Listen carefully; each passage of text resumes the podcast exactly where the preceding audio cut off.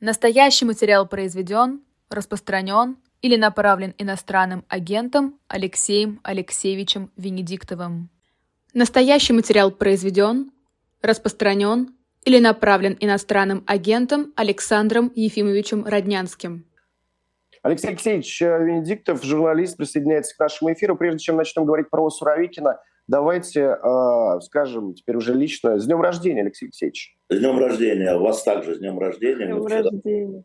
Вчера так мощно э, повстречались, мы воссоединились с Бунтман Корзун и я. А, Ух вот. ты! Чего у нас 8 лет, да, 8 лет. Вот, и э, вспомнили, как все начиналось, и поняли, что все начинается заново, да. Вообще, как прошел праздник? Вот мы тоже с Ирой э, вспоминали, насколько вообще важное это мероприятие всегда было. Э, корпоратив по случаю дня рождения радиостанции. Их, э, раскрою, может быть, для наших зрителей и слушателей секрет было обычно два. Один именно для сотрудников, куда э, приходили э, именно отдохнуть, поплясать. И э, там, конечно, всегда было расстройство, потому что мы, журналисты же, ну, любители опоздать, и когда мы э, на него уже прибывали, обычно там заканчивалась еда, потому что раньше всех приходила бухгалтерия, самое э, важное, на самом деле, э, часть, часть коллектива, да, кадры, э, без которых вообще бы ничего не было. Они люди пунктуальные, серьезные, они за цифры, э, но когда мы приходили, уже еда заканчивалась. Ну да ладно. А важнее было другое мероприятие, на которое собирался весь э, свет журналистики, приглашались основные спикеры радиостанции, наши частые гости, друзья. И это было скорее ну, такое торжество и праздник для них, куда журналистов Алексей Венедиктов отправлял уже налаживать контакты, выстраивать неформальные связи и прочее, прочее. Расскажите, как отметили в этот раз? Ну, 22 августа это всегда, когда собираются не гости, а только сотрудники, бывшие сотрудники, но бывших не бывает эхо Москвы, а, поэтому а, спикеров практически не было. Обычно мы отдельно проводили вот то, что ты знаешь, большой прием. Но это все равно была для меня работа, потому что, например, мне, я вчера получил наказ от аудитории, когда вел слух и эхо, чтобы возобновить передачу с Петровской, с Ириной. Естественно, я пошел к Ирине Петровской, которая там сидела, и сказал, народ тебя требует. А, значит, мы а, вошли в переговоры о том, чтобы восстановить человека с телевизора с Ириной Петровской. Да? Ух ты, вот это, вот это новости, круто. Нет, ну, а, она же в «Новой газете», значит, я должен сейчас опять подлизаться к Муратову, чтобы он не возражал, потому что у них есть свой YouTube-канал, потом нужно опять подлизаться к Ирине. Работа главного редактора, подлизываться там журналистам, там, конкурентам. Вот. Ну, вот пришел Сережа Корзун, что важно, мы с ним не виделись с 2015 года, чтобы было понятно. Вот. Э, мы, мы давно уже все, мы люди пожившие поняли, что после 24 февраля 2022 года все наши мелкие там обиды, недоговоренности, там какие-то там, ну вообще не стоят ничего. Шик. Ничего, да, шик. Да, поэтому ничего не было а, вот до и вот мы, он принес, э, я не взял с собой, э, старые логотипы «Эхо Москвы», поскольку он в курсе, конечно, наших боев. Мы с ним поговорили об этих боях, он же акционер, еще Сергей Львович Корзун. Вот, с Сережей Бутманом еще поговорили, Вова Варфломеев, естественно, там же, в той же, вот, ну, в общем, мы там поговорили, Ира Меркулова, которая делает новости – вот для нас, и ты их читаешь, да, тоже поговорили, как эту историю улучшить. В общем, я работал, все отдыхали. А, Володя, бухгалтерия пришла первая, вовремя в срок, ты абсолютно прав. А, но на сей раз Володя подсчитал, Варфломеев, что треть журналистов «Эхо Москвы» находится за рубежом. Треть а, а треть находится не в Москве, разъехалась. Да? То есть на самом деле было народу не так, чтобы совсем много, но передавали приветы вот, э, значит, Берлинскому собранию, которое тоже проводило какую-то тусовку. И в основном люди были в Берлине. Мы, мы очень благодарны нашей аудитории, которая нас поздравляла. Поздравления же не только от аудитории, но от а, людей, от спикеров, как сказал Вова, а, и продолжают идти. Я действительно очень признателен а, вот, э, это, и признателен тем, кто очень сильно нам помог, Ира, во время вашего с Машей стрима. да, а, и еще раз напомню, что мы это не афишируем, но сбор средств еще ну, так идет, мы не, публикуем, но если вы зайдете а, значит, на стрим, который есть на YouTube, еще что-нибудь добросьте, было нехорошо, потому что выяснилось, что оттуда не только налоги, но и комиссию надо платить большую а, платформе. Вот, поэтому хорошо бы закрыть это каким-то другим образом. Вот, но ничего, всем спасибо огромное и большим удовольствием. Ну, кажется, 50 рублей, 60 рублей. Вот правда. И подписалось еще 2000 человек, было 914 тысяч, стало 916 тысяч. Вот, так что я очень благодарен. А праздник, ну, он, да, со слезами на глазах, но, во всяком случае, я получил такое одобрение продолжать э, воевать за честное имя Москвы, за логотип, за бренд и за возвращение чистоты, э, что мы делаем пока в судах Российской Федерации, а там дальше видно будет. Да, да. тут сразу знаете, несколько Алексей, человек вас... пишут. Да? Ты про это же? Ну, Кто? говори. Ну, в чате пишут, ждут Ирину Петровскую, очень хочется, хотят э, человека из телевизора возвращения. Я знаю, что я делаю. Я ее позову на какую-нибудь программу в качестве гостя, а потом попрошу на нее надавить нашу аудиторию. Потому что она колеблется, она ведет свой подкаст на канале «Но», на дружественном канале «Но», но это про другое. Это все-таки человек из телевизора, это про другое. В общем, вот, э, там еще какие-то Слух и эхо, прекрасный формат. Там как раз и напишут. На это пропустят, я лучше, я придумаю, я придумаю. Ты же знаешь, в этом... С ведущим, этом... который будет это все зачитывать. Вот вам, а, Я все придумал в прямом эфире. Заманить, да. Это так. Да. Алексей Алексеевич, во-первых, э, два вопроса. А, тут э, как, как вообще так получается, что журналисты теряют Пескова? Почему, Алексей Алексеевич, они его теряют? Я вчера с ним разговаривал. И, ну, мы переписываемся, мы обычно не звоним друг другу, да, просто быстрее. А, я же с ним работаю сейчас, ну, как профессионально, он пресс-секретарь президента, я журналист, я уточняю какие-то вещи. Но это какая-то странная история, это качество журналистики, потому что в России нет журналиста, у которого не было бы мобильного песку. Вот Дмитрий всегда свои мобильные просто налево-направо всем журналистам, всему пулу, всем. И позвонить ему или написать, а вы где? Да, вы пропали. Никто этого почему-то не сделал. Когда я прочитал все вот это вот в Твиттере, я ему написал несколько дней назад, я говорю, Дмитрий, вы где? А он мне пишет, я в отпуске, я буду на этой неделе. Вот, вот завтра у него последний день, по-моему, сегодня последний день отпуска. Вот, и он, наверное, выйдет завтра, послезавтра. Вот. А вчера я еще ему и позвонил, поскольку волна накала, говорю, почему я должен быть твоим пресс-секретарем? Сам не? Говорит, я в отпуске, все это знают. Все журналисты это знают. Почему они молчат, я не знаю. А может быть, Алексей Алексеевич, это как бы пол журналистов российских действительно знает, а с теми, кто уехал, может быть, теперь уже связи нет? А тех, кто... Да, у него прямые, мобильные. Тех, кто уехал, я уверен, что если ты покопаешься в своем телефоне, ты обнаружишь мобильные... Нет, у меня тоже есть. Ну, тех, кто уехал. Но никто... Почему? Я его спросил. Слушай, я говорю, что за бред какой-то? Да. Он говорит, никто не спросил вот когда поднялся эта волна, никто. Ребята растеряли, э, все ждут, пока откроет рот спикера. Надо самим выходить, искать информацию. Самим надо. Что я вам буду рассказывать азы профессии первого года обучения, что называется. Никакая тебе... Все привыкли сидеть на диване и смотрят, ой, телеграм-канал написал, хорошо, ой, телеграм-канал, ой, твит, ой, Венедиктор что-то написал, и все начали писать. Сегодня РИА Новость подтвердила э, мою, как бы сказать, информацию по Суровикину государственное агентство, да? А что, сами не могли, что ли? Или боитесь, или стесняетесь? Это деградация профессии. Просто. Если вдруг возникает запрос, а мы видим, возник запрос, где Песковский, три недели про секретаря президента нет. Я вам скажу, Шойгу в отпуске. Что, устроит вас это? Вот Шойгу идет, значит, специальная военная операция, а министр обороны, с субботы находится в отпуске. Ну, можно чуть э, задницами шевелить коллеги, которые в России, во всяком случае. Если народ спрашивает, если не спрашивает, то не надо плевать, там не пишут. А нам плевать, где Песков. Если вам плевать, где Песков, чего вы это обсуждаете? Это, это вопрос профессиональный. Знаешь, военные действия они, э, и соцсети, они расслабили. Да, нам все принесут в клювике и все дадут. Но это не работа уже, это пережевывать, это другая работа. Ну, вы же упомянули Сравикина. Его освободили от должности командующего ВКС, э, оставить в распоряжении Министерства обороны. Указ написали вы у себя в телеграм-канале, стали одним из, мне так кажется, главных ньюсмейкеров вчерашнего дня. Э, откуда информация? Почему у вас у первого? Закон Российской Федерации знаешь про э, то, как журналист не разглашает источники своей информации, иначе угу суду и в уставе в Москве написано. Но здесь нет никакого секрета. Я уже это несколько раз говорил, я повторю.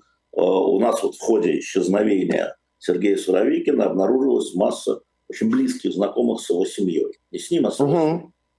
И с его э, старшей дочерью Вероникой, которой 20 лет, и с его женой Анной, которая с ним давно, и так далее. Поэтому довольно большую часть информации я получаю напрямую от семьи. Семье было вчера сообщено, да, о том, что вот он же с 26 июня не имел контактов с семьей вообще. Там психоз. Еще раз, Суровикин не герой моего романа, потому что а, я его помню по 91 году, где он командовал вот этой колонной БТР, где погибли трое молодых uh-huh. людей. Потом он был у Лефортова 7 месяцев, между прочим. Ельцин освободил. Помиловал, освободил и даже поднял его в... стал майором. Освободить майора Суровикина было, да, потом, соответственно, действия его в Сирии, да, потом так далее, так далее, но а, при этом вот те командующие а, ВКС, военно-космическими силами, собственно, те, кто поднимали вертолеты против колонны Пригожина, вообще-то. Да, он исчезает, генерал армии, на секундочку.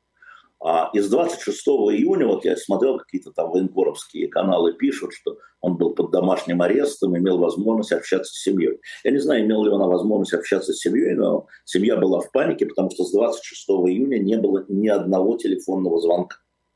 Его не было, ни сообщений, ничего. Вот вообще ничего. А, дочери было 20 лет, не позвонил, жене день рождения. Сегодня день рождения его матери. А его мать поднимала его одного, потому что отец его погиб, по-моему, когда ему было три месяца, что ли, или три года, что-то такое. Угу. Да, вот позвонит, дадут ему позвонить или нет. Понятно, что в принципе а, у него там четверо детей. Да. А, и вот он два месяца, ну, 26 июня, он не выходил на связь, это вранье чистой воды. Вот э, я знал и я говорил о том, что в пятницу расследование, результаты расследования его деятельности других генералов должны быть положены на стол президенту, должны были. После чего Шойгу был в отпуск.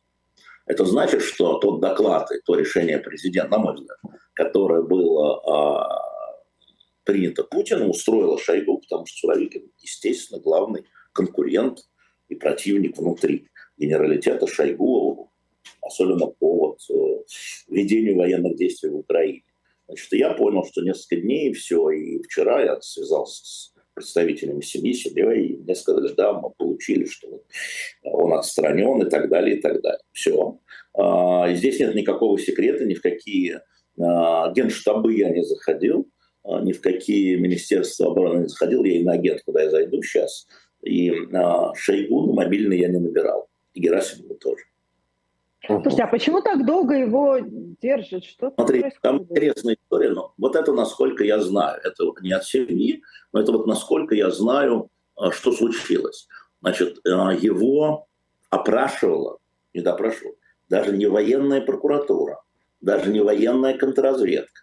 Его опрашивала комиссия, назначенная, опять-таки, Шойгу, его противником, а, которая не имеет никаких процессуальных прав. Она не имеет права допрашивать, она не имеет права брать под стражу, она не имеет права выносить обвинительное заключение. Некая комиссия, как вели себя генералы. Кстати, я не знаю, обратили вы внимание или нет, но вчера появился и другой исчезнувший генерал с 26-го. Значит, э, Юнусбек Евкуров, замминистра обороны, который тоже нигде не проявлялся. Но который во время мятежа Пригожина как раз-таки был в И одной из ведущих ролей сыграл проявлялся, правильно? Да, а, конечно. Вот, а вчера он оказался во главе делегации Министерства обороны, а, направленной в Ливию, официальное назначение. Это первое его появление да, в публичной плоскости. А, вот, причем мои сообщения он читал, но не отвечал. Вот, а, значит, то есть у него, у него либо телефон был у него и так далее. То есть вот, видимо, это исследование, даже не могу сказать расследование, оно закончилось. Еще дождемся генерала Алексеева, который замначальника ГРОМ, да, который там тоже был переговоры. Пригожин появился в Африке. Евкуров появился в Ливии. И Суровикин, я надеюсь, что сегодня станет понятно, да, потому что, повторяю, дома такой праздник, мама старенькая, больная, ему дадут позвонить, в этом случае живой, что называется, да, не исчезнувший, не покончивший жизнь самоубийством, не сорвавшийся откуда-нибудь.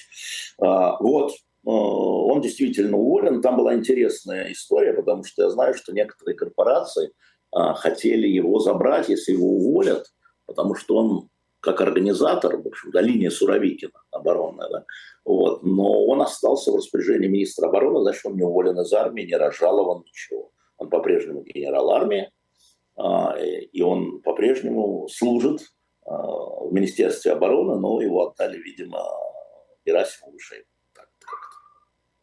А, такая а, где, а где он а, находился все это время или находится сейчас? Потому да. что проходила информация, в том числе и про то, что он в СИЗО Лефортово не было его в СИЗО Лефортово. Во всяком случае, мы про это не знаем. Может, в СИЗО Лефортово есть какие-то внебюрократические э, эти самые, потому что и мы знаем, что туда ходили и э, значит, ОНК специальная, да, наша, московская, и э, туда заходили, ну вот адъютанты говорили семье, что он не в Лефортово.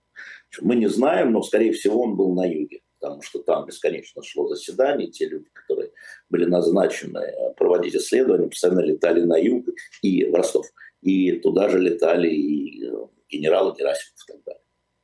Но мы не знаем, что это еще. Там все-таки, я пока не разобрался, если серьезно, вот не про ерунде, да, а если серьезно. Смотрите, его заместитель, значит, в военно-космических силах а, есть главнокомандующий, это Суровикин, а сейчас уже начальник штаба назначен ИО, в Рио, временно исполняющий обязанности, Азафаров, Виктор Азафаров, генерал-полковник, он же команд, главнокомандующий. Но есть был еще командующий, да, то есть главнокомандующий и командующий.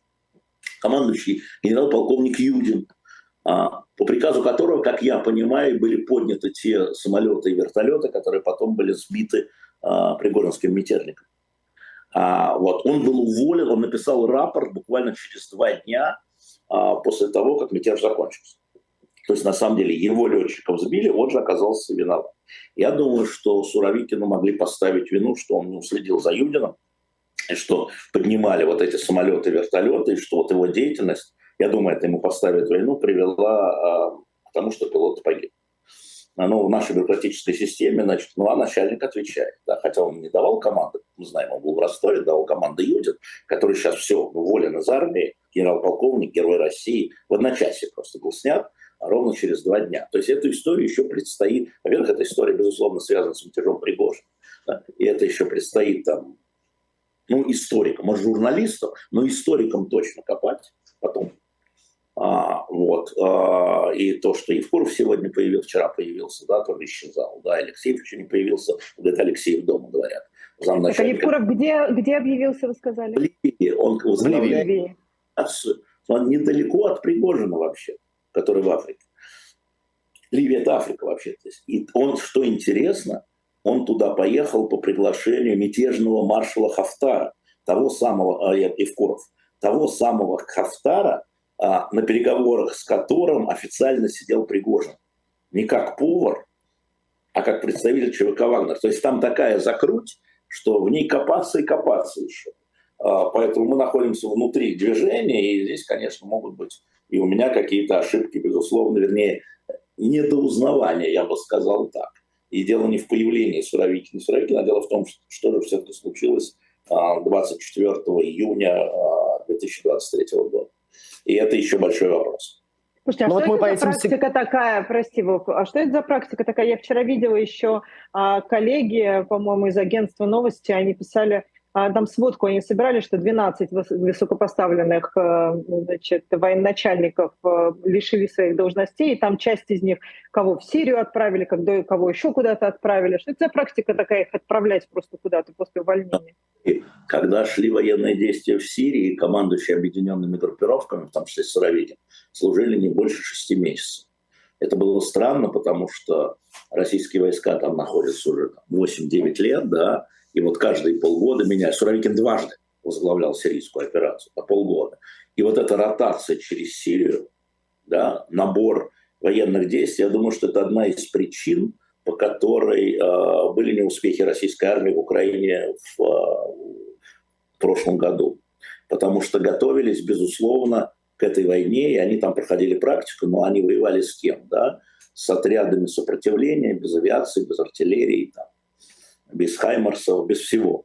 Да? А украинцы оказались не полупартизанскими отрядами. Да? И имелось в виду, и мы знаем, что когда Путин начинал эту операцию, он же обращался к генералам, говорил, свергните эту власть, да? был уверен по докладу, что э, армия будет, ну, как минимум, нейтральна, а воевать придется вот с добровольческими, националистическими, как он читал, батальонами. То есть как в Сирии. И у них был сирийский опыт. Ну, всех, все начальники направлений, которые были за полтора года, если вы обратите внимание, они все герои России за Сирию. За Сирию. А это другая война.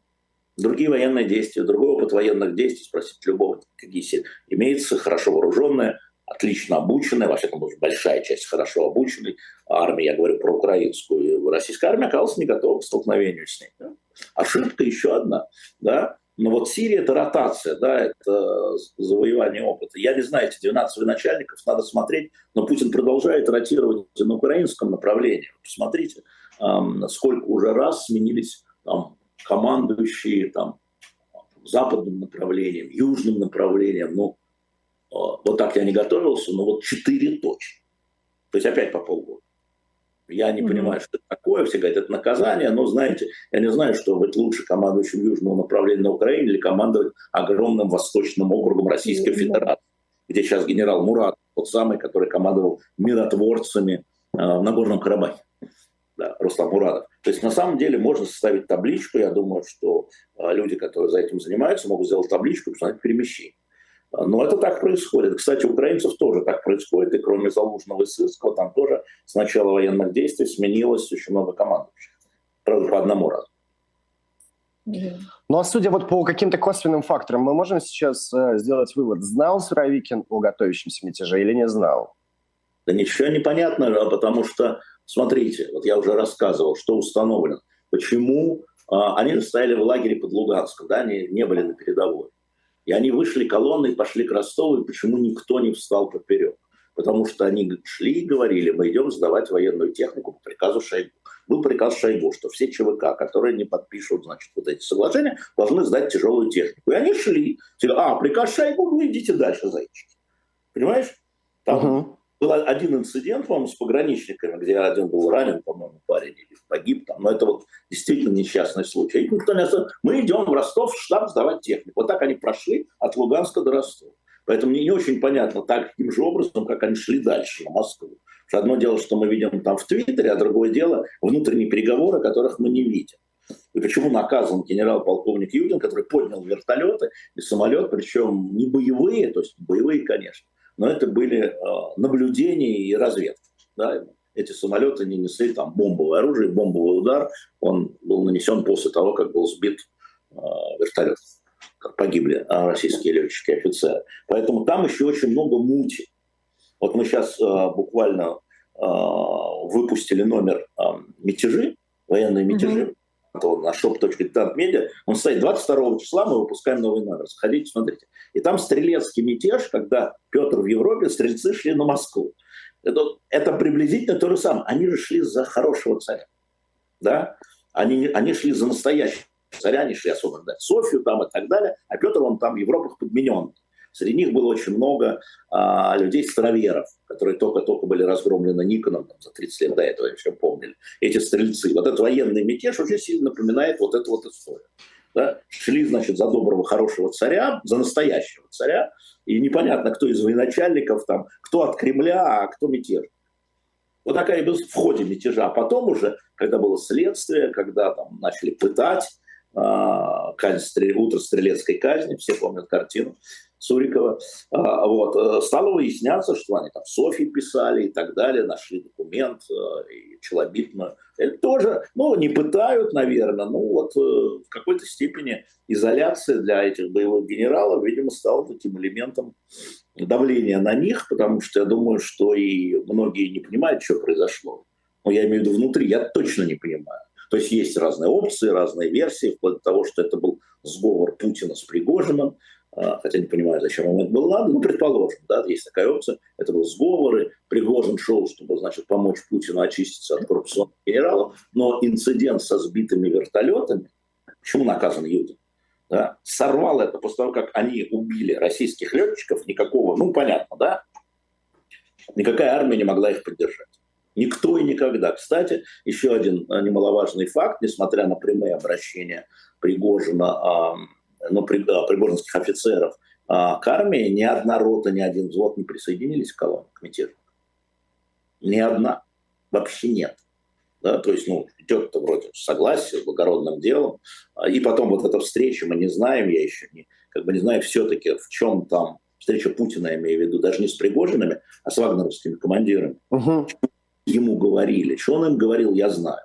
Э, то же, что он говорил, вас обманули, вы обмануты, я сам могу разобраться и так далее. Говорил ли он это раньше, мы не знаем. Поэтому еще раз, да, как человек с историческим образованием, могу сказать, мутная история, пока мутная история. Но Пригожин у нас отправлен, значит, в изгнание в Африку, э, там, искупать вину чужой крови. Алексей Алексеевич, ну про конспирологию и домыслы, это мы сегодня, я думаю, в конце часа, в конце эфира поговорим, Валерий Соловей у нас будет. Не, не, а... домыслы, понимаешь? Потому что да, пока... Ну... Да, но я вот, э, но если просто смотреть на то, что происходит, да, а, а может быть это просто договорняк, когда в Кремле потом появился Пригожин и его люди, я чтобы сказал, избавиться от... Э, я же сказал, во-первых, э, такая опция существует, она активно обсуждается, что это был договорняк, но трагический эпизод с гибелью российских офицеров, летчиков, да, сломал этот договорняк, потому что армия бы не поняла. А вторая история, да, а, но я, правда, не понимаю, зачем Путину нужен был Пригожин для того, чтобы уволить пять офицеров. Ну, сейчас может уволить пять офицеров, никто не крякнет. Он и Герасимова может уволить, и Шойгу может уволить, и а, Теплинского поставить во главу, и Суровикина поставить во главу. Никто не крякнет. Никто не крякнет. Для этого не нужно идти на Москву и подвергать стране вот такой турбулент, чтобы что. Да? А он же, э, несмотря на все такое как бы, простоту поведения Путина, он очень хитрый, изворотливый, а, а, умеющий хорошо интриговать глава византийского двора. Сейчас я не про политику, да, как вставлять, противоставлять, разводить, сводить и так далее. Но где-то что-то поломалось. Конечно, будет много теорий, пусть они будут расцветать сто цветов, но если говорить строго по фактам, пока эта вещь для меня необъяснимая. Вот Москва, а, Луганск, Ростов – вещь объяснимая. Что происходило в Ростове, я знаю уже и вещь объяснимая, что, собственно говоря, когда они окружили здание управления ФСБ, э, вагнеровцы, угу. оттуда, оттуда вышло два человека покурить. В здании курить нельзя. Управление ФСБ в здании курить нельзя. Они вышли покурить в белых рубашках, а против них стоят два танка. Ну, мужики, вы что там, смысл?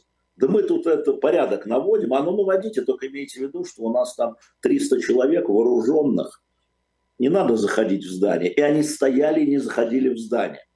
А мужики выходили курить десятками. Покурили и вернулись, покурили и вернулись. Вот они там были. 300 человек. А эти танки стояли, или кто они там, БМПшки, я не знаю, простояли, постояли, потом э, часов в 5 пришла команда, мы уходим, когда было сказано. Они развернулись и ушли. Все никаких э, боев в городе не было, никаких команд на бои в городе не было. Приблизительно понятно, почему. -то. Эти свои и те свои, понятно. И пока нет прямой команды там, от Бортникова, на ФСБ это от Бортникова, или от Верховного главнокомандующего, да, а, то никто стрелять в своих не будет. Это даже не недоразумение, а что происходит, ну, это не наше дело, грубо говоря. Это вот э, с вагнеровцами пусть разбирается армия, а не мы ФСБшники. У нас своих хватает дел. Ой, никто не пострадал в, в Ростове никто не пострадал. Группа, группировка заходит в город, берет под контроль штаб, штаб э, управления всей операцией в Украине. Берет под контроль штаб, никто ничего не стреляет, ничего, все, и потом они уходят. Ну вот, а, вот эта картинка. Теперь надо выяснять, э, то есть это не то, что была команда не сопротивляться. Не было команды сопротивляться, насколько я знаю. Тогда вопрос, кто должен был дать команду и какие информации шли там. Алексеев и Евкуров, сидя, значит, на веточке, а, на, на жердочке напротив, значит, Пригожина, два генерала, Евкуров вообще боевой генерал, Алексеев... Да. Пригожин говорил со мной на «ты», не надо разговаривать, генерал. он, он всегда такой, а генералы так разговаривают. Но история в том, что они хорошо знакомы. Они хорошо знакомы, а Евкуров вообще с Уткиным воевал на Кавказе, когда еще был майором. Да, и Уткин был капитан, по-моему, лейтенантом, неважно. И они Уткин, потом... напомним для наших зрителей, это тот самый Вагнер, чьим позывным, собственно, и названы ЧВК. Команды. Э, и мне расскажешь, когда колонна уже подходила, ну, проходила к Москве, но не, не доходила до Москвы, именно Дюмин, который тоже интересная история. Дюмин, который... Охранник Путина. А? Охранник Бывший охранник Путина. Прошлом. Бывший школьный учитель. Это все ля-ля, потому что он давно уже губернатор, он был замминистра обороны, создавал да. войска особого назначения. Вот Дюмин и а, Евкуров, разговаривая с Уткиным а, и еще с одним командиром этой колонны, фамилию не знаю, позывной, э, что-то японское, там, Миссима, что-то такое. Вот. И они воевали вместе реально, вот они были на одних театрах действий а, тогда при подходе колонны там, в Московской области, скажем. Вот. Но интересно с эм, пропавшим Дюминым. Он вчера появился на заседании, которое Путин вел а, по социально-экономическому развитию президентским программам. То есть, смотрите, сидят министры, сидит экономический блок и сидит губернатор Тульской области. А ты что, что он там делаешь? делает, спрашивает? Геннадьевич, дорогой, у тебя что? А, нет, там, а вот так. А его, он после этих событий, он дважды появлялся в каких-то э, своих блогах, там проводил там смотр Тульской девять, что-то такое. Но он не светился, ничего не говорил. Вот он появился у Путина. Считайте. А На повышение пойдет? А, еще у нас проблема с Роскосмосом, как вы знаете, потому что Путин очень уважает Юрия Борисова. А, и там как бы, ну, а, история с катастрофой, ну, не с катастрофой, кто не погиб, но с неудачей, да, Луны-25 может отразить, наверное, освободиться пост Роском может. Может, и есть уже прогнозы о том, что, мол, Суровикин будет назначен на Роскосмос или кто-то из генералов. Но не знаю, но я просто знаю, что Путин очень уважает Бориса. Что Борисов очень четкий, очень э, такой руководитель, такой путинского типа. Да. Я так понимаю, к ВКС еще есть очень много вопросов в связи с э, атаками дронов. Это же они должны, по идее, за э, все вот это отвечать? Или же это э, больше к ПВО? Смотри, не очень понятно, потому что ну, ПВО было настроено, естественно, на, на, на ракеты, да, и дроны летят ниже, и проходят там, летят, судя по всему, с Украины, судя по всему, из Сумской области, летят там вдоль железных дорог и так далее. Ну, там, можно представить, и сами нарисуйте карту ничего не знаю про это. И э, борьба с дронами в основном это... Э, ну вот почему было закрыто вчера все, потому что запустили ракету, чтобы сбить дрон, не радиоэлектронный, да, вот подавление, а ракету. И могли сбить гражданский самолет, если бы он летел. Поэтому закрыли все аэродромы. Ну, вчерашняя ночь, не сегодняшняя, а вчерашняя ночь, да, mm. и это сбило, да, такая опасная история. А, как с ними бороться? В основном это рэбы, но надо помнить, что дроны несут от 6 килограмм взрывчатки. Это не просто машина, которая летит. Вот все дроны, которые летят, они несут пакет взрывчатки. Это просто надо понимать. И поэтому это не просто сбить машину. Единственная, значит, такая вот история, помните, в начало, когда он влетел в квартиру, дрон, значит, там девушка жила, вот один из первых. Представляете, он крыльями в стену врезался, и крылья остались, а вот эта дура, ну, со взрывчаткой, нос. Да тело и приземлилась на ее кровать, где она спала. Доброе утро, называется. А, нет, поэтому борьба с дронами, эффективная борьба с дронами, это, конечно, радиоэлектронная борьба, да, потому что он ведется. А, вот. А, но это, конечно, я не знаю, кому это поручено, ПВО или ВКС. Я попробую узнать, Володя. Но я думаю, какая нам разница, мы в этом все равно ничего не понимаем. Ну, ПВО, ну, ВКС. Но это другая Ну, аэропорты каждый день закрывают, в день по несколько раз. А ну что, можно рисковать самолетами? Нет, вот конечно. Я, смотри, я вот сегодня заходил, хотя мне никуда не лететь, но у меня прилетает человек, я зашел там на внуковское табло, да, и там действительно в течение часа было закрыто, и самолеты там либо кружили, либо отправлялись на другие там, два порта, по-моему, шел на другой аэропорт. А вот сегодня не все аэропорты закрывались, по-моему, Домодедово и Внуково.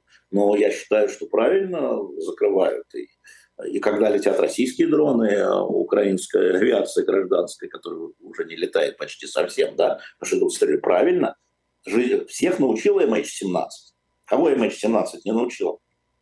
298 погибших гражданских. И когда меня вот тут спросил один коллега, говорит, а как ты думаешь, почему а, Нидерланды решили поставить F-16? Вот так вот, да, первый Украине. Я говорю, а потому что MH17. Вы забыли, кто там был? Потому что эмоции так высоки в а, голландском обществе, я об этом с нидерландскими политиками говорил, они все помнят MH16. И во многом они считают, что это как бы, ну, ответ. Так. Возвращаясь к Суровикину, а что значит, что э, вот тот факт, что он остается в системе Министерства обороны? То он есть не... э, пожурили, пожурили, что он не уволен. Э, придумают какое-то ему наказание, тоже отправят либо там, я не знаю, на передовую, либо в Африку, либо еще что-то? Смотри, он Какая его ждет судьба? Остается генералом армии. Это был главный вопрос. Он уволен из армии, как Юдин, да, предположим, и пошел сидеть дома там или там какую-нибудь компанию типа там Роснефть, условно, или Ростех. Вот. Или он остается в Министерстве обороны, генерал армии, его народу не поставишь. Тем более, что э, история с... Я просто знаю, что Путину докладывали, что история с этой линией Суровикина, чем Суровикин был, чем он отличался там, от э, Герасимова и Шойгу, когда это его южное направление, когда он говорил, надо уходить в глухую оборону, потому что у нас нет никаких возможностей, мы положим огромное число людей там, удерживать Херсон или идти дальше там, налево на Одессу и Николаев, просто уходить в глухую оборону и держать то, что уже под контролем. И там была построена вот эта система, она же не в один час, которую сейчас пытаются преодолеть э, украинцы на юге, да, в сторону там, Мелитополя, ну, Запорожье, там, вот, Херсон. Uh-huh. Эта линия Суровикина, она оказалась неожиданностью для украинского контрнаступления тем, что значит, помимо минных полей, которые в чудовищном размере, как кто-то вчера сказал, размером с Западную Германию, теперь минные поля в Украине, размером с западного территория, где минные поля, размером с Западную Германию. Вот. Там оказалось еще, как вот э, в Первую мировую войну, глубоко э, бетонированные, шелонированные, отрытые окопы, колючая проволока типа Первая мировая. Вот то, что говорил в интервью португальский министр иностранных дел, все ха-ха-ха. Он не ха-ха-ха, он говорит, посмотрите, вот, окопались. Слово окопались. Многие проводят параллели, кстати, с Первой мировой именно. Суровикин. Это была концепция Суровикина, концепция Герасимова Шойгу была не отдавать Херсон и продолжать идти на куда-нибудь туда. Не знаю, куда планов никаких я не видел. Вот. Он тогда убедил президента а, в октябре, в сентябре, октябре, а, Суровикин я имею в виду, и стал значит, командующим всей операции. Потом, а, когда все-таки а, отдача Херсона болезненно воспринималась в Кремле, естественным образом, вот эта часть украинского контрнаступления, а, Герасимов и Шойгу взяли реванш. Они, значит, Герасимов стал командующим, Суровикин стал его заместителем. Но с точки зрения византийского двора он потерял прямую связь с президентом. Суровикин. Командующий имеет, зам командующего идет только через самого Герасима. Есть у них разные виды, концепции этой, этих военных действий. Поэтому э, я думаю, что ничего хорошего, никаких постов он э, не получит от Шойгу, если только сам Путин не подпишет указ в обход Шойгу теперь, ну, чтобы баланс соблюсти, назначить его куда-нибудь, не знаю. Повторяю, на Роскосмос сомневаюсь, но может быть, все может быть. Но он остался в армии. Это очень важно, потому что а, а, Шойгу хотел предать его суду. Ну, из, из, из армии. Да. Ну, тоже. А, это, это чистый Путин, Володя. Это вот его вот система сдержек, противовесов внутри собственной команды. Да, значит, они держат друг друга за причинные места. И пусть держат. Разделяй властвуй. Ну, естественно. Но это, слушайте, это древним ассирийцам можно отойти. Это часть власти. Особенно среди своих. Разделять своих, своих, свою команду, чтобы, не дай бог, там не возник второй Путин да, чтобы у них в голове не возникло, что может там возникнуть человек, который придет и меня подвинет. Да, нет, вот у нас слева Шойгу, а Герасимов справа Суровикин, Теплинский. Да, так что вы, ребята, аккуратнее все. Такая история, но мы еще, ну, конечно, мы еще увидим, конечно, еще увидим. А, я думаю, ну там еще же есть один момент, что на самом деле, а, вот если а, Суровикин, ну, во всяком случае, до 26-го 24 июня, до мятежа, был сторонником а, перешел э, как оборонительной концепции, да, вот контролируем то, что контролируем, и людей не теряем больше, стоим, линия Суровикина. То есть есть э, другая часть генералов, которая считает, что надо идти вперед, это неэффективно, поэтому надо этих самых ребят, которые неэффективно воюют и коррупционно, а, значит, э, надо их заменить на нас, эффективных и коррупционных. Мы возьмем Николаев и Одессу, там, что хотите. И это отдельная группировка их радикальных людей, которыми, собственно, которые стояли за Пригожиным. Но это с концепцией, это не Суровикин. Пригожин не хотел уходить в оборону, а Суровикин хотел. Это вот, ну, это история вот про это. Это да, довольно смешная дискуссия развернулась. Последнее, что скажу. Значит, вчера а, ФБК а, опубликовала там про яхту Путина да. за 30 миллиарда долларов. Да? Я думаю, вы об этом поговорите. Обратите Бассейном своим. Обратите внимание, что это 22 год, то есть уже идут военные действия. Да? Яхта, 32 да? оплата. И вот возник вопрос, а что лучше? Чтобы эти 32 миллиарда ушли на российскую армию или на яхту президента? И на развитие очень... космоса, Алексей Алексеевич. Слушай, а, с космосом это лунная программа, ты знаешь, она очень давно была, реально она давно была, она несколько десятилетий, чтобы ты понимал. Но я тебе могу сказать, что половина зондов лунных американских разбилась о Луну в свое время. Половина, 42%. Э, и, это, и когда ты осваиваешь космос, я всегда к этому отношусь трепетно, потому что я помню э, возвращение Гагарина. Вот, мне было 6 лет. Я, меня вывели на улицу, ну, э, мама вывела, и мы стояли, и никто не приказывал. И для меня вот вообще освоение наука вообще сопряжена открытие с огромным количеством жертв всегда испытателей. И то, что здесь нет жертв, да и хрен. Жалко, конечно, работу людей, но если бы это был обитаемый, как, как у нас Вольский, Добровольский, а, Вольский, Добро, а, Вольский, что я говорю, Волынов, Добровольский, Пацаев или Улюшат, да. вот тогда это была бы трагедия. А железо еще наклепают. Не, я в этом смысле не злорадствую, я просто в контексте, что на яхту или на войну, так лучше в науку, пожалуйста, в технологии, в космос, вот куда лучше бы деньги ушли, но это эмоциональный посыл. Но выбор все-таки какой сейчас? У нас средств, у нас огромный военный бюджет, треть его спрятан, огромный военный бюджет, 32 миллиарда не помешали. Что говорить, плохой Путин зачем на яхту растратил, мог бы на новые артиллерийские системы. Да? Так? Или лучше Нет. Или лучше Оба признать... хуже варианта, Алексей Алексеевич, оба хуже. О, люди дискутируют, о чем они хотят. У нас уже заждался следующий спасибо, гость, поэтому да, спасибо, спасибо вам огромное. Алексей Венедиктов, да, такой журналист. подробный рассказ о генералах, это правда. Спасибо, Алексей Алексеевич. Счастливо, пока, да.